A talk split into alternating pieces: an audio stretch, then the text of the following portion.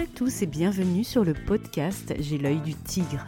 Je suis Claire, la muséographe et scénographe de Fun in Museum. Mon métier, c'est d'aider les musées, les équipements touristiques et tous les professionnels du patrimoine à trouver des solutions pour booster, rendre waouh l'expérience de leurs visiteurs.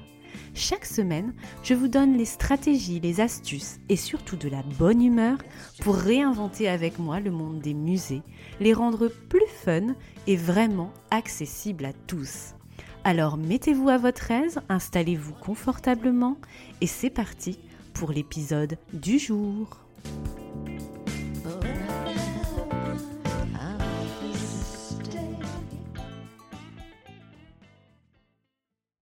Bonjour et bienvenue dans ce nouvel épisode sur le thème de la communication culturelle et la création de contenu. Aujourd'hui, nous allons parler d'une bête curieuse pour nos métiers, les relations presse. Vous savez, les visites presse organisées avant les vernissages d'exposition, les communiqués et dossiers de presse que vous avez peut-être dû rédiger en freestyle comme moi en début de carrière lorsque vous faites une multitude de tâches différentes de rédaction dans le musée où vous êtes salarié. Mais les RP, comme on les appelle pour les intimes, c'est bien plus que ça. Ça conditionne même le succès de nos actions muséales.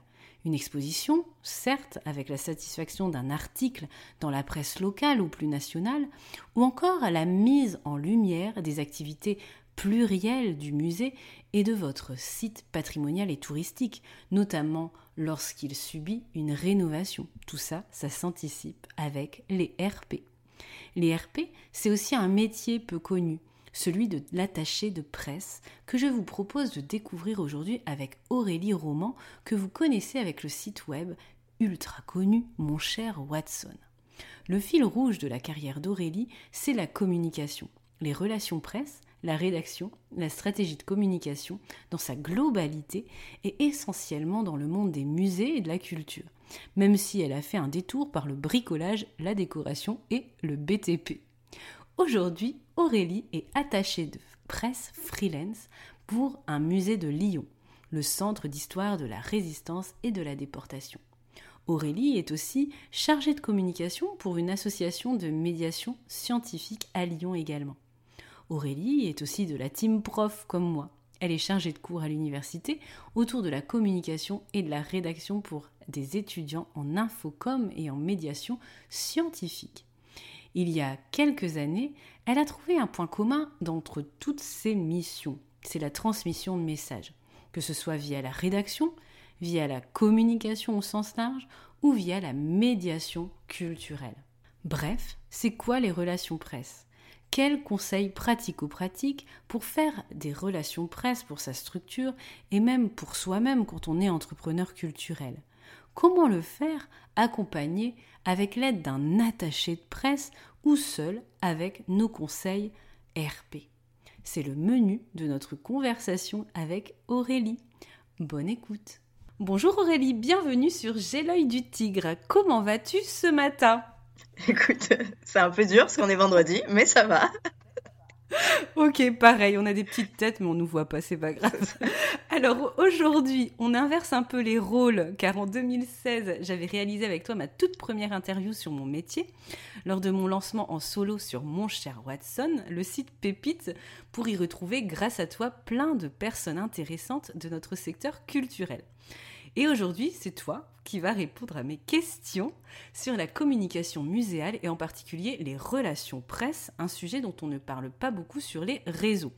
On parle réseaux sociaux, influenceurs notamment avec le J'ai l'œil du tigre de cette semaine, donc le précédent, hein, le 89 avec Amélie, mais peu de relations presse, de RP dans le jargon pour les intimes.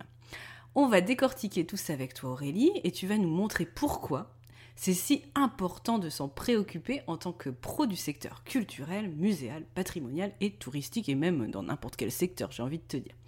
Mais avant cela, peux-tu nous dire ce qui t'anime dans la vie à travers tes multiples activités? Ouais, effectivement, j'ai deux, trois casquettes. Euh, mais globalement, le fil rouge, c'est la communication et la transmission de messages. Donc, je suis avant tout, c'est mon premier métier, c'est attaché de presse.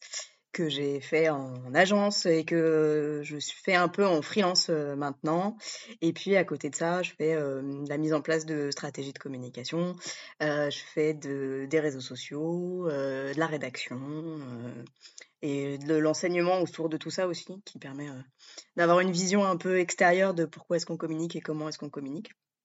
Et puis, évidemment, mon cher Watson, qui est un petit peu en pause en ce moment, mais qui vient de fêter ses 7 ans. Et voilà. Oui, tu nous reparleras de ça, dans les actus. Ouais, 7 ans, comme Funny Museum, hein, on rentre dans, le même âge. dans les grands âges. Oui, tout à fait. On a commencé en indépendante, toutes les deux en même temps. Donc, comme fil rouge, le partage et la communication, bien évidemment. Alors, première question que je voulais te poser dans ce podcast invité Aurélie et qui est centré sur toi et ton métier méconnu.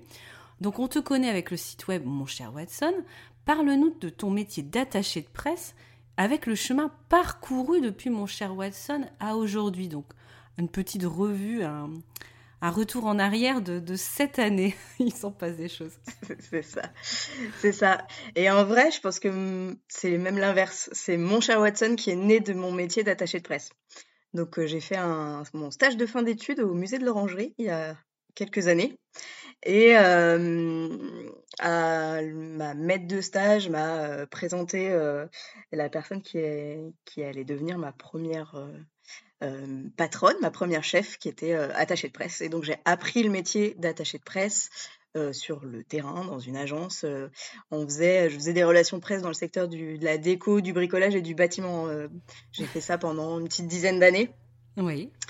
voilà, et donc c'est ce qui m'a permis de découvrir les relations presse, l'importance du métier, qu'est-ce que c'est, le lien avec les journalistes. Et du coup, quand je me suis, donc en 2015-2016, euh, quand euh, j'ai décidé de changer un peu de vie professionnelle, de retourner à quelque chose qui me faisait un peu plus vibrer, c'est-à-dire globalement la culture, mmh euh, je me suis dit que, en fait, j'ai retrouvé ce moment, cette espèce de d'importance de l'écriture et de me dire que bah, c'était aussi une façon, une façon de voir le métier autrement. C'était une autre facette du métier d'attaché de presse et ce qui me permettait aussi de voir les choses différemment.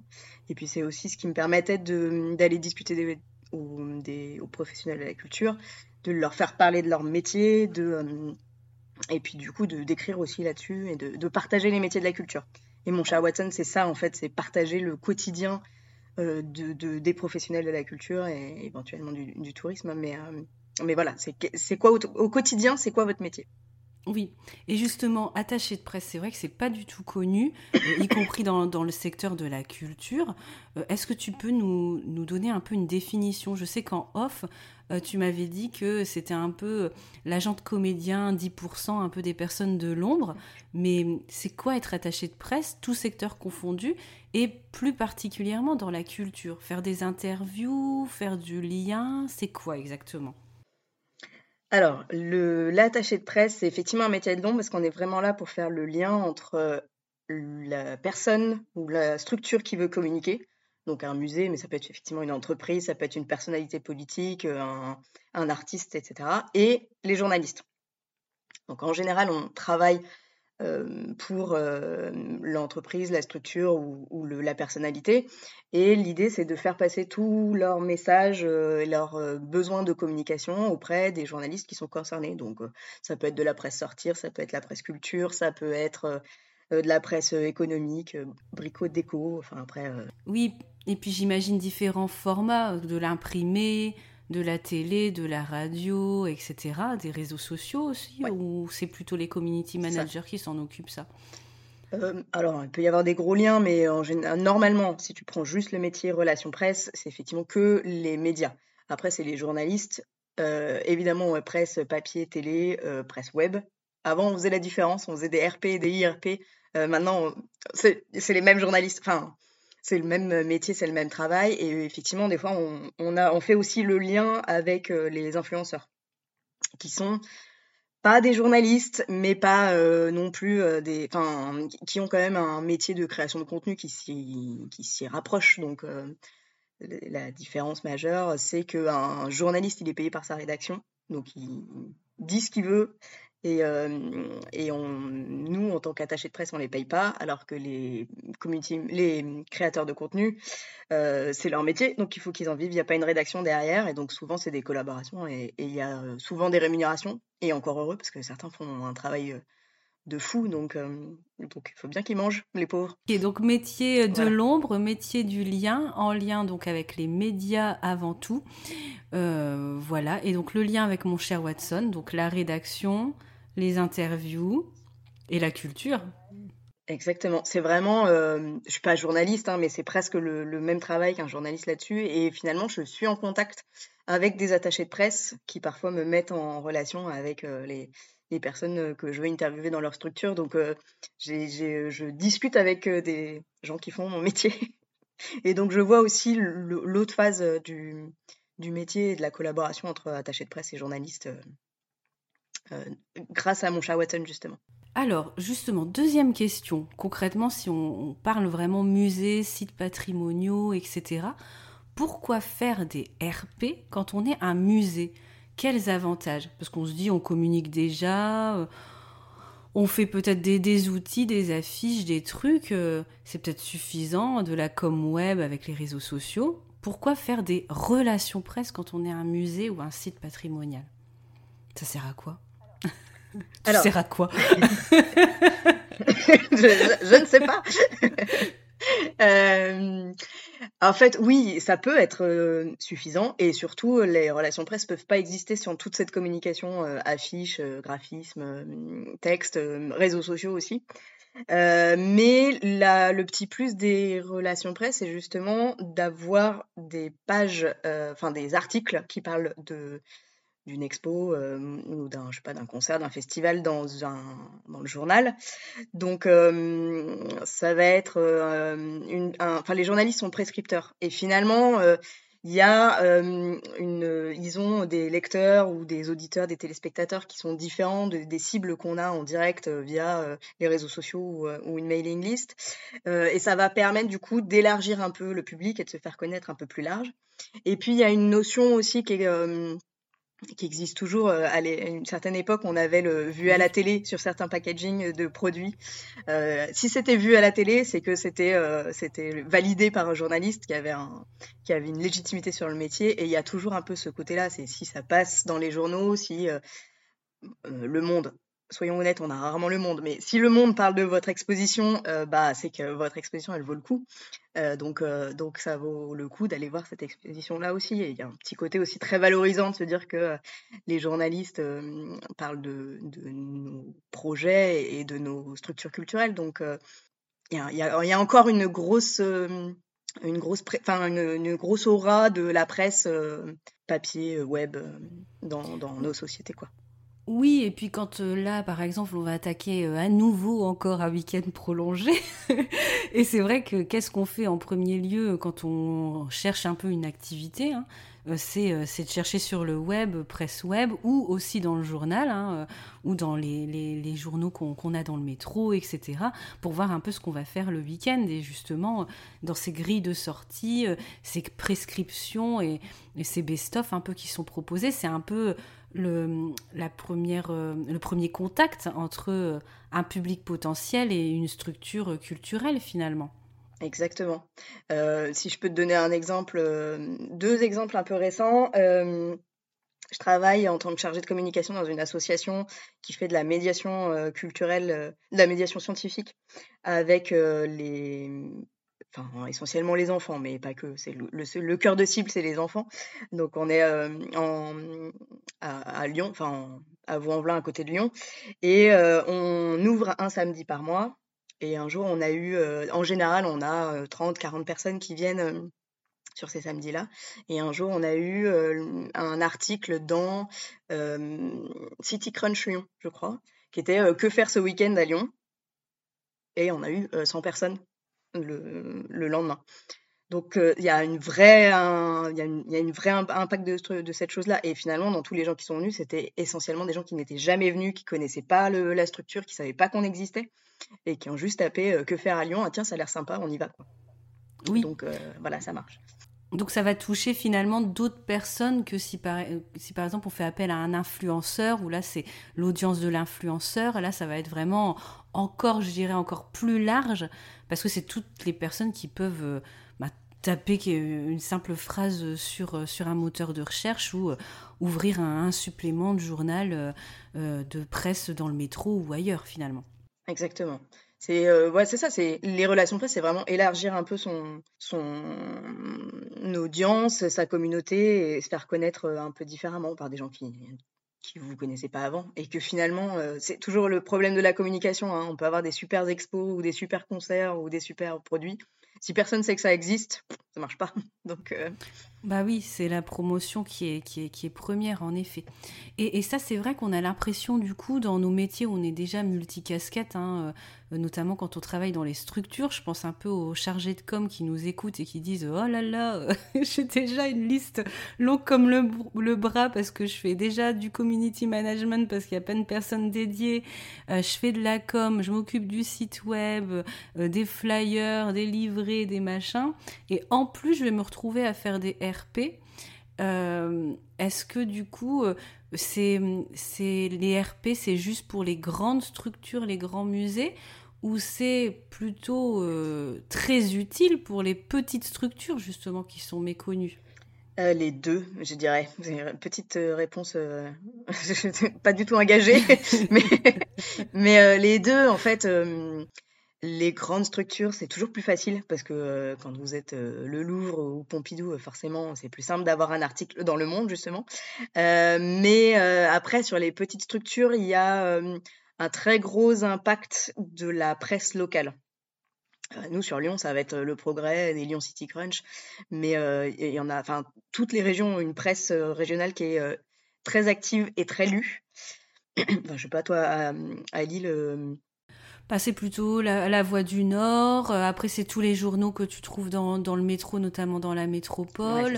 Et puis, oui, voilà. Et puis après, c'est aussi beaucoup les, les suppléments que tu as de la région, le journal de la région, mm. etc., qui a toujours un agenda à la fin et des articles ciblés des structures euh, culturelles, qui sont surtout les structures culturelles gérées par l'entité territoriale hein, du, du, journal.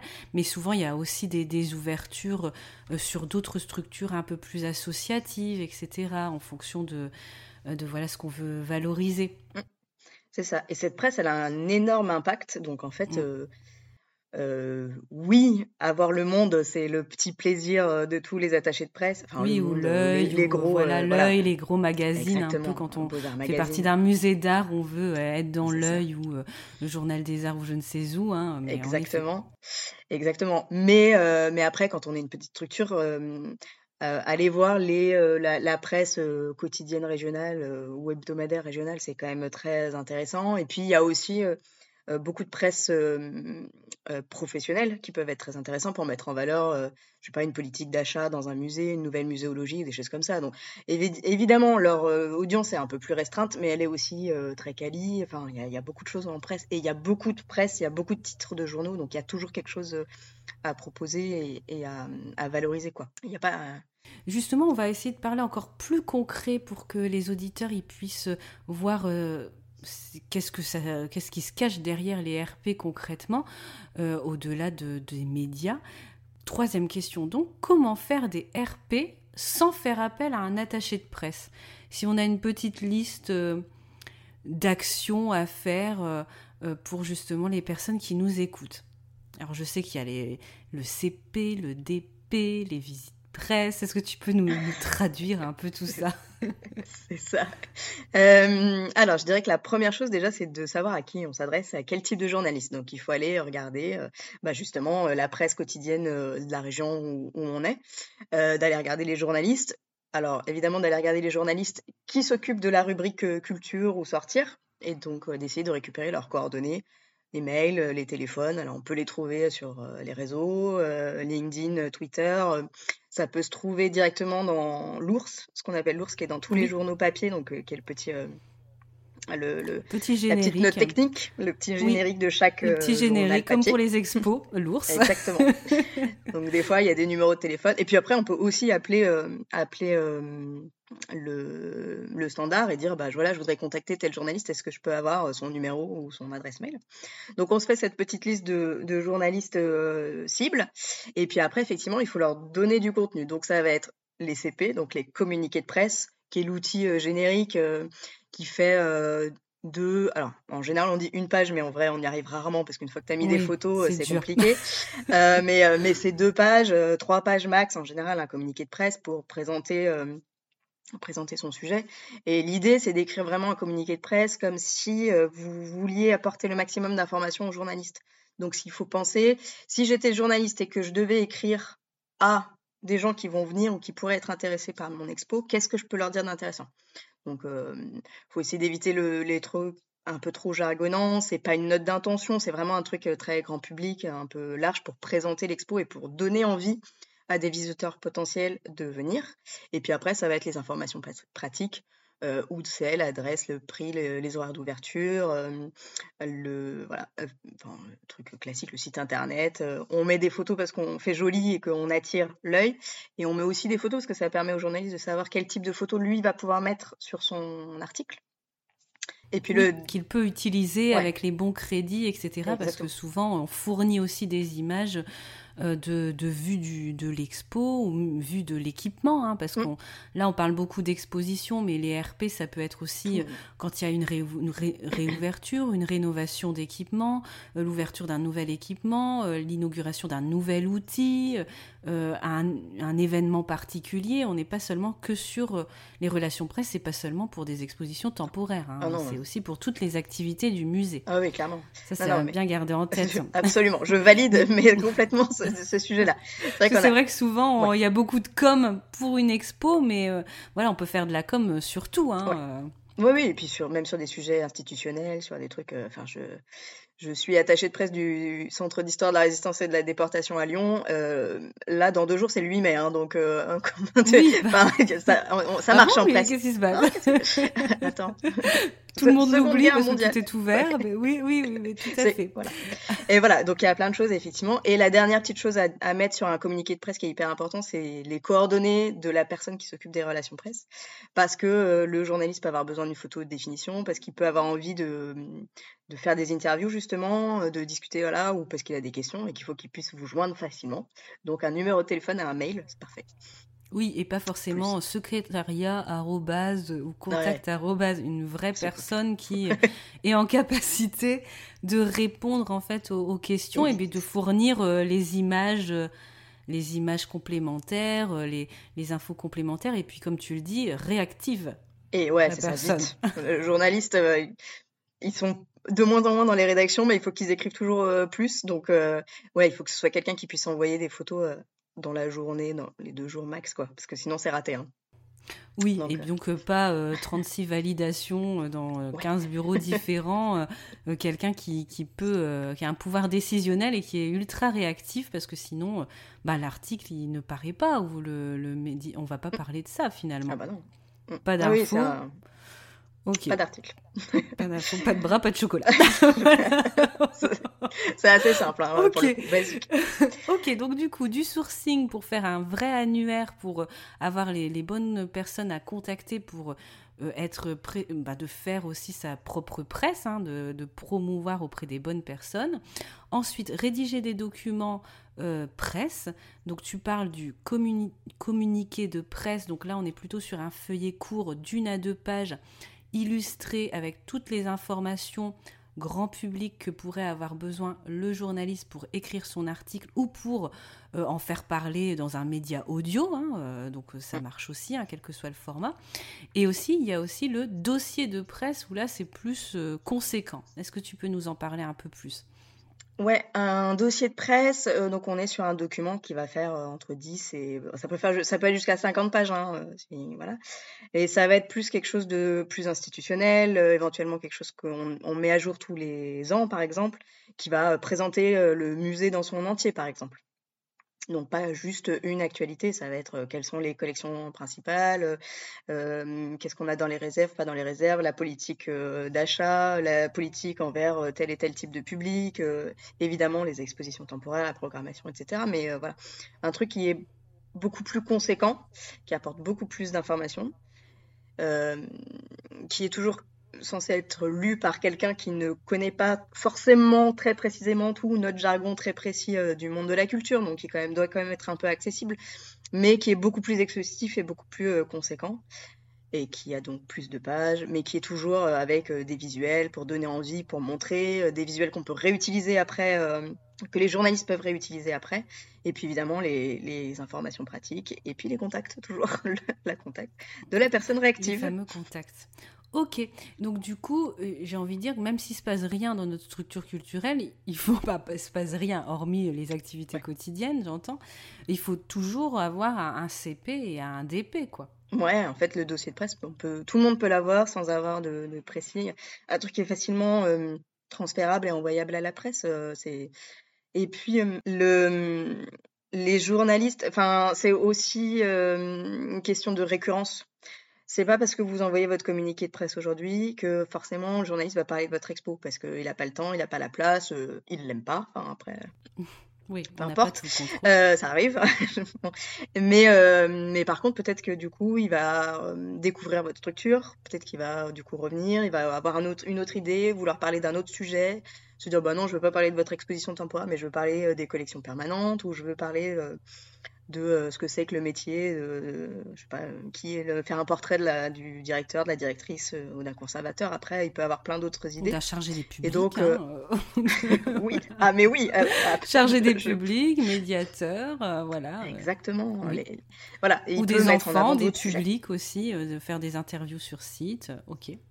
C'est ça. Et donc, donc c'est aussi une récurrence. Donc, on peut continuer à discuter avec les journalistes et, et leur rappeler régulièrement qu'on existe. C'était une image qu'on avait à l'époque où on envoyait les dossiers de presse papier. C'est euh, euh, les journalistes reçoivent euh, entre 10, 20, 50, 50 dossiers de presse, communiqués de presse par jour. À l'époque, on les envoyait.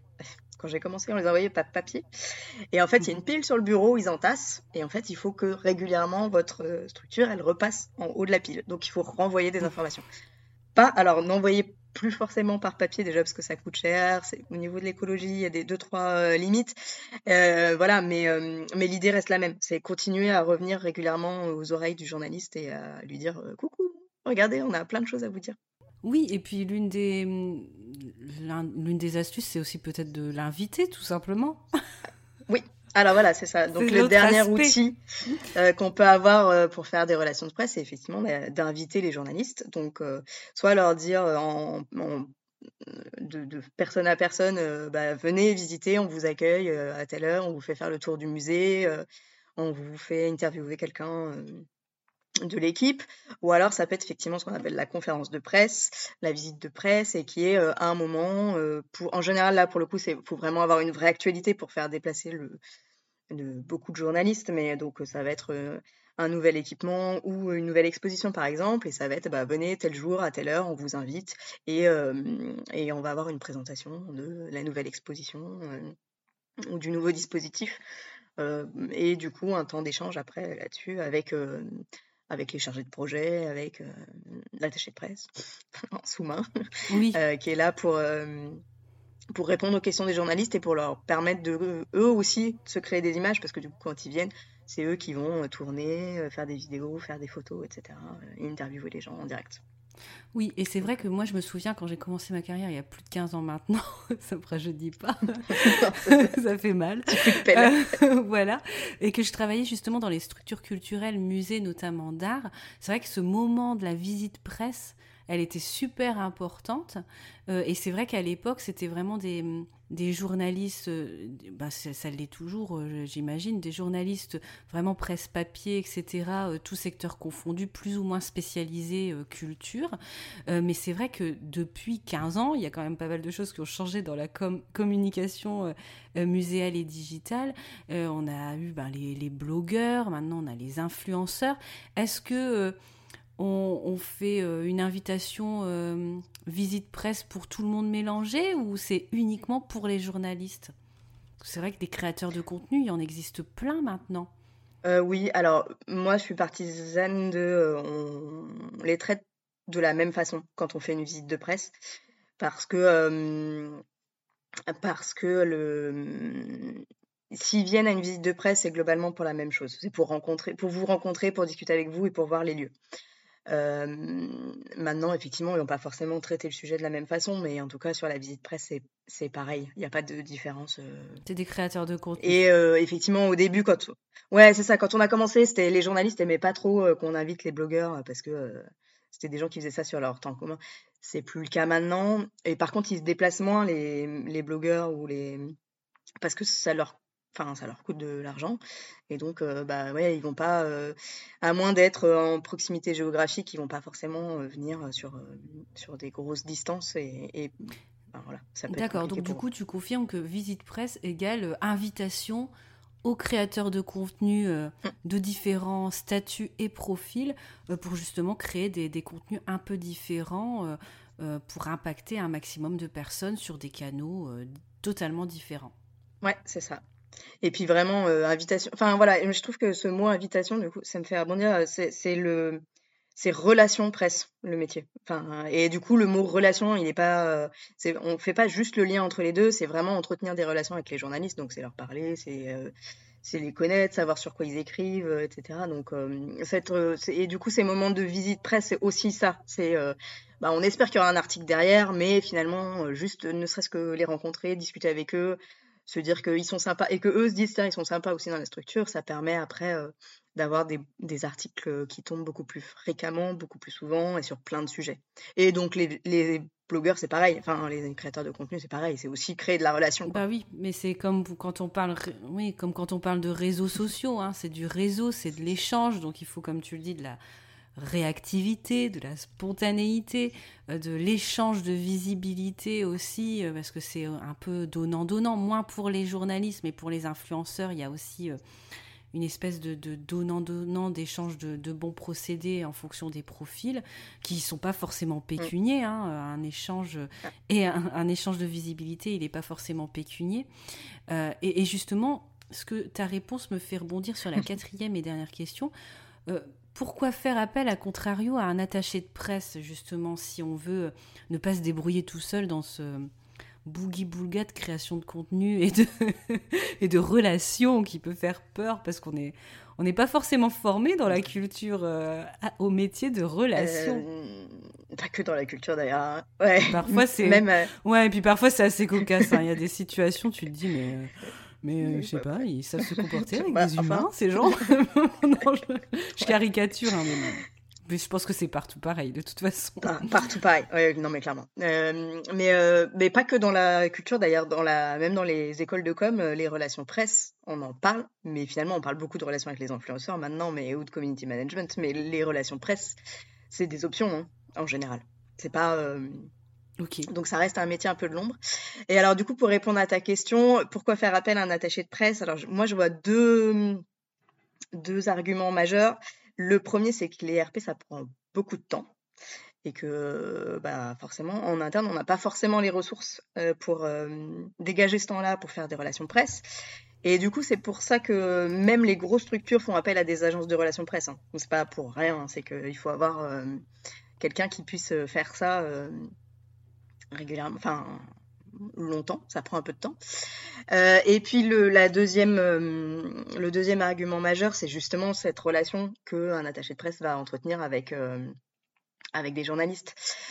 finalement, quand on est attaché de presse en freelance ou en, ou en agence, le journaliste qu'on va côtoyer dans tel ou tel type de presse, on peut lui parler de plusieurs clients. Donc en fait, nous, ça nous permet déjà de de compacter le temps et d'utiliser le, temps euh, de, façon euh, efficace. Enfin, un peu, un peu euh, capitaliste comme façon de parler, mais enfin voilà, c'est je contacte un journaliste et je lui parle de plusieurs projets. Et puis aussi, bah, en fait, comme je le connais, bah, ça me permet de lui parler d'une nouvelle structure ou d'une structure qui a un peu moins de visibilité, qui est un peu moins connue ou qui vient d'ouvrir, etc. Et qui permet du coup d'utiliser la relation que j'ai avec ce journaliste pour pouvoir parler de choses différentes ou de structures que, qui sont peut-être un peu moins connues que le Louvre, Bien sûr. ou Orsay, quoi. Voilà. Ok. Donc du coup, vraiment, tu as un métier de facilitatrice finalement en termes de relations, et puis tu vas être beaucoup plus performante que euh, ce qu'on fait comme ça euh, sur un coin de bureau, je caricature, mais parce que souvent, moi ce que je remarque, euh, je travaille beaucoup dans de la création de nouveaux équipements muséaux ou de rénovation d'équipements. Et souvent, tout ce qui est communication, notamment de l'opération, c'est un truc finalement dont, dont les, maîtrises d'ouvrage s'occupent très tardivement. C'est vrai que souvent on, on, rénove pendant plus de cinq ans et, et pendant les cinq ans, euh, on attend presque la dernière année pour euh, faire un nouveau site web, une nouvelle identité euh, visuelle, trouver un nom accessoirement à ce nouveau lieu qui, qui, va émerger. Et, et souvent, il y, a pas, il y a quelques visites presse, mais voire pas du tout pendant le projet, c'est seulement au moment où ça va ouvrir. J'imagine que tout ça, ça s'anticipe dans une communication très large, notamment avec des relations presse.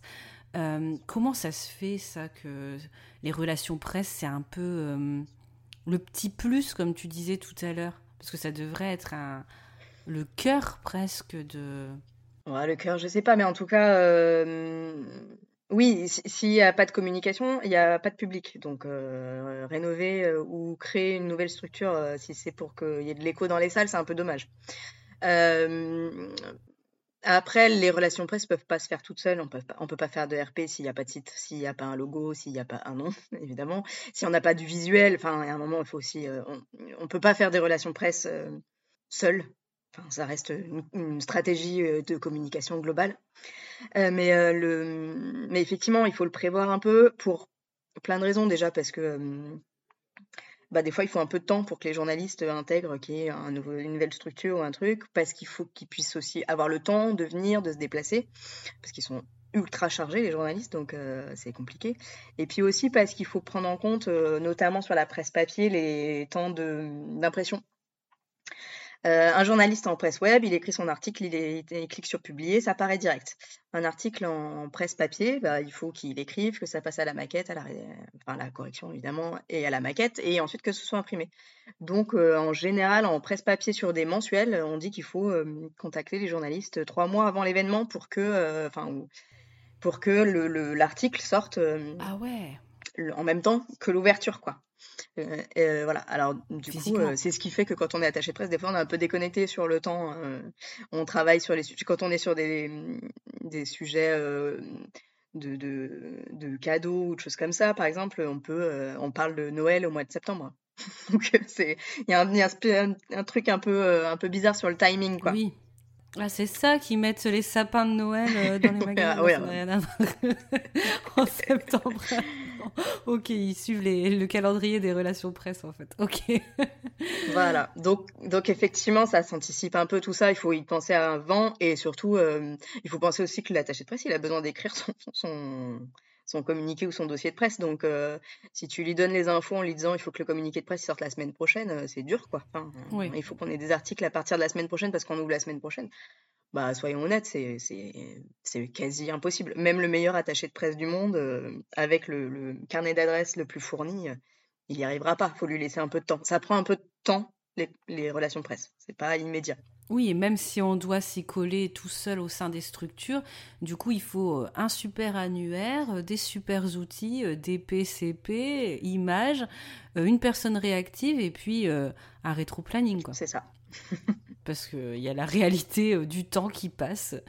Et c'est pas une mission qu'il faut euh, reléguer à la fin quand on a, on a fait tout le reste. Ah oui, c'est vrai, on va faire la promotion maintenant. Non, ça s'anticipe. Pensez un peu, un peu avant, quoi. Mais euh, après, ça dépend de la taille de la structure, mais c'est facilement entre 6 mois et un an, c'est bien. Ça permet de, de vraiment réfléchir au bon timing. Ok. Euh, et là, c'est vrai que je me mets à la place des personnes qui nous écoutent et qui se disent oh là là, relation presse, encore un calendrier, encore un truc à faire et des outils. Euh, est-ce que, j'ai envie de dire, du coup, les relations presse, ça peut être utile pour tout et n'importe quoi, pour une structure, mais aussi même pour un entrepreneur presque, non? Hein Ou une association culturelle. On devrait tous avoir un CP, un DP, et pour pouvoir faire des relations presse, non?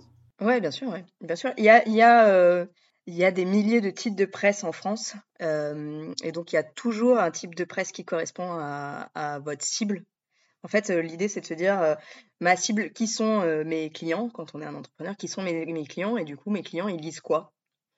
Et il y a mmh toujours un type de presse. Ça peut être de la presse économique, ça peut être de la presse entrepreneur, de la presse féminine, de la presse. Il y a des types de presse complètement improbables. Hein. J'ai travaillé avec Potato Magazine. Hein. Il y a des trucs. c'est improbable. Hein.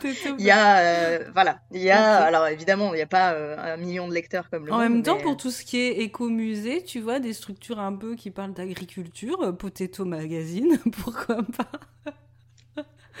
ok. c'est insoupçonnable. Ok. Ça marche.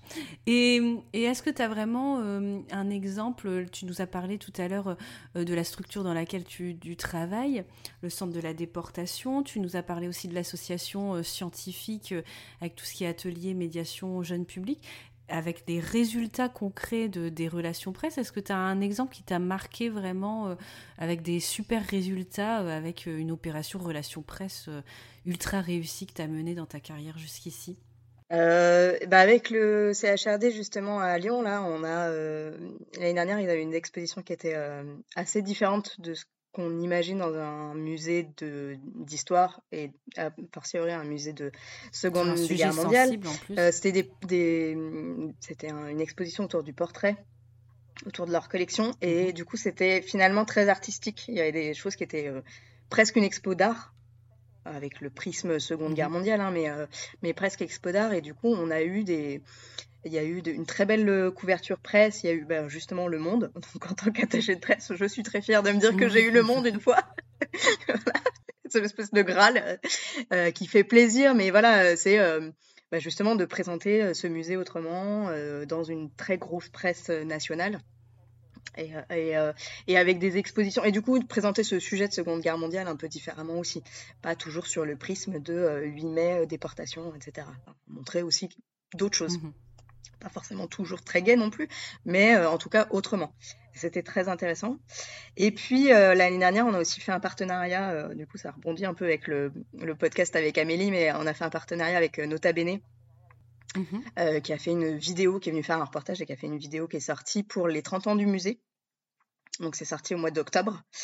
et en fait, on a fait un dossier de presse pour présenter euh, ces 30 ans, l'histoire du musée, euh, les 30 prochaines années, etc. Et dedans, on a parlé de ce partenariat et de cette vidéo avec euh, Nota Bene. Et en fait, on a eu un article dans, alors j'ai un doute sur le, sur le média, mais en tout cas sur de la presse communication. D'accord. Qui parlait de comment travailler avec les influenceurs, qui donnait des exemples et qui a donné justement cet exemple de Nota Bene et ah. du CHRD. Donc on est vraiment sur un truc sur un type de presse que j'avais pas envisagé ou auquel j'avais pas pensé pour le sujet des 30 ans mais qui permet quand même de parler euh, bah, du musée, euh, de partenariat avec, euh, avec un influenceur, et puis, et puis de parler autrement en fait du musée sur d'autres à des publics qui peut-être ne connaissent pas le CHRD à Lyon. Donc c'était assez intéressant. Oui, oui, vraiment ouvrir finalement le champ des possibles, comme tu le dis, il y a plein de presses différentes, euh, que ce soit Potato Magazine, je, reviens pas, le, magazine de la patate, ou mais aussi, je dirais même, euh, des magazines pour les enfants. Euh, moi, moi j'ai pas mal de presse enfantine à la, à la maison, mais qui vont de, de pommes d'api plus élaborées ou même plus spécialisées, je dirais, comme euh, le, la revue Dada euh, pour les enfants, mmh. par exemple, mmh. où clairement, en fait, ça peut être une, vraie audience euh, et puis une belle visibilité, en fait, pour certaines expositions, justement, dans cette presse plus enfantine, presse complètement diverse. C'est sûr qu'on on n'imagine pas que souvent on se concentre sur les, choses très culture ou les rubriques culture, mais en effet ça peut être des, des, euh, revues euh, enfants, ça peut être aussi des magazines de parentalité, parce que qui emmène les gens, qui font des sorties, c'est quand même en premier lieu euh, les, familles, ou des magazines de tourisme aussi, des, revues de voyage, c'est vrai que, ou des magazines féminins, ou lifestyle, hein, quand on a justement les choses à faire euh, et ça peut être chaque structure, il faut trouver aussi sa petite, pépite, sa petite pépite pour justement parler à cette audience-là. Même des magazines de do it yourself, hein, j'ai envie de dire. Hein. Bricolage, pourquoi pas. Oui, oui, carrément. il peut y avoir, bah, si je parle de l'association Ébulliscience, par exemple, on pourrait aller sur du Science, du Science et Vie Junior, par exemple. Euh, pour plein de raisons. On pourrait leur dire, euh, c'est pour être un article qui dit euh, venez à, Science, à mais ça peut être aussi un truc qui dit comment refaire une exposition, une, oh là là, une expérience. Et avoir du coup quelqu'un de chez Ébulliscience qui explique ça. On pourrait, alors je ne suis pas encore, mais ça peut faire partie des choses qu'on pourrait faire en relation presse par exemple, qui pourraient marcher.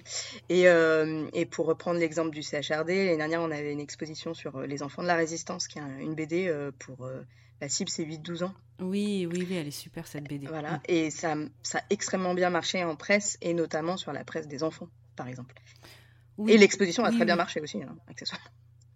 Oui, et puis moi, euh, puis souvent même les, magazines qu'on soupçonne pas, euh, tu sais, les magazines faits pour les professeurs, par exemple, qui sont aussi prescripteurs pour les sorties scolaires. Euh, il y a quand même beaucoup de structures culturelles qui, qui attendent énormément de sorties scolaires, etc. Donc, magazines de professeurs, de syndicats d'enseignants, etc. Mm. C'est vrai que on n'imagine pas que c'est toute une strate.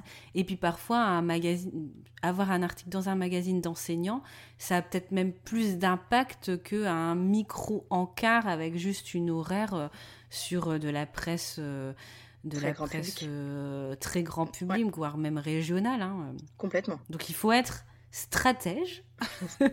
faut être stratège, bien voir aussi l'impact que ça peut avoir pour pouvoir choisir euh, les cibles qu'on veut, euh, qu'on veut toucher, et notamment le non-public. Ouais. Et, les gens, euh, ça peut être du coup aussi l'objectif des RP, ça peut être aussi de, faire venir les gens ou juste que les gens connaissent, en parlent, apprennent les contenus ou les informations que de la structure. Hein.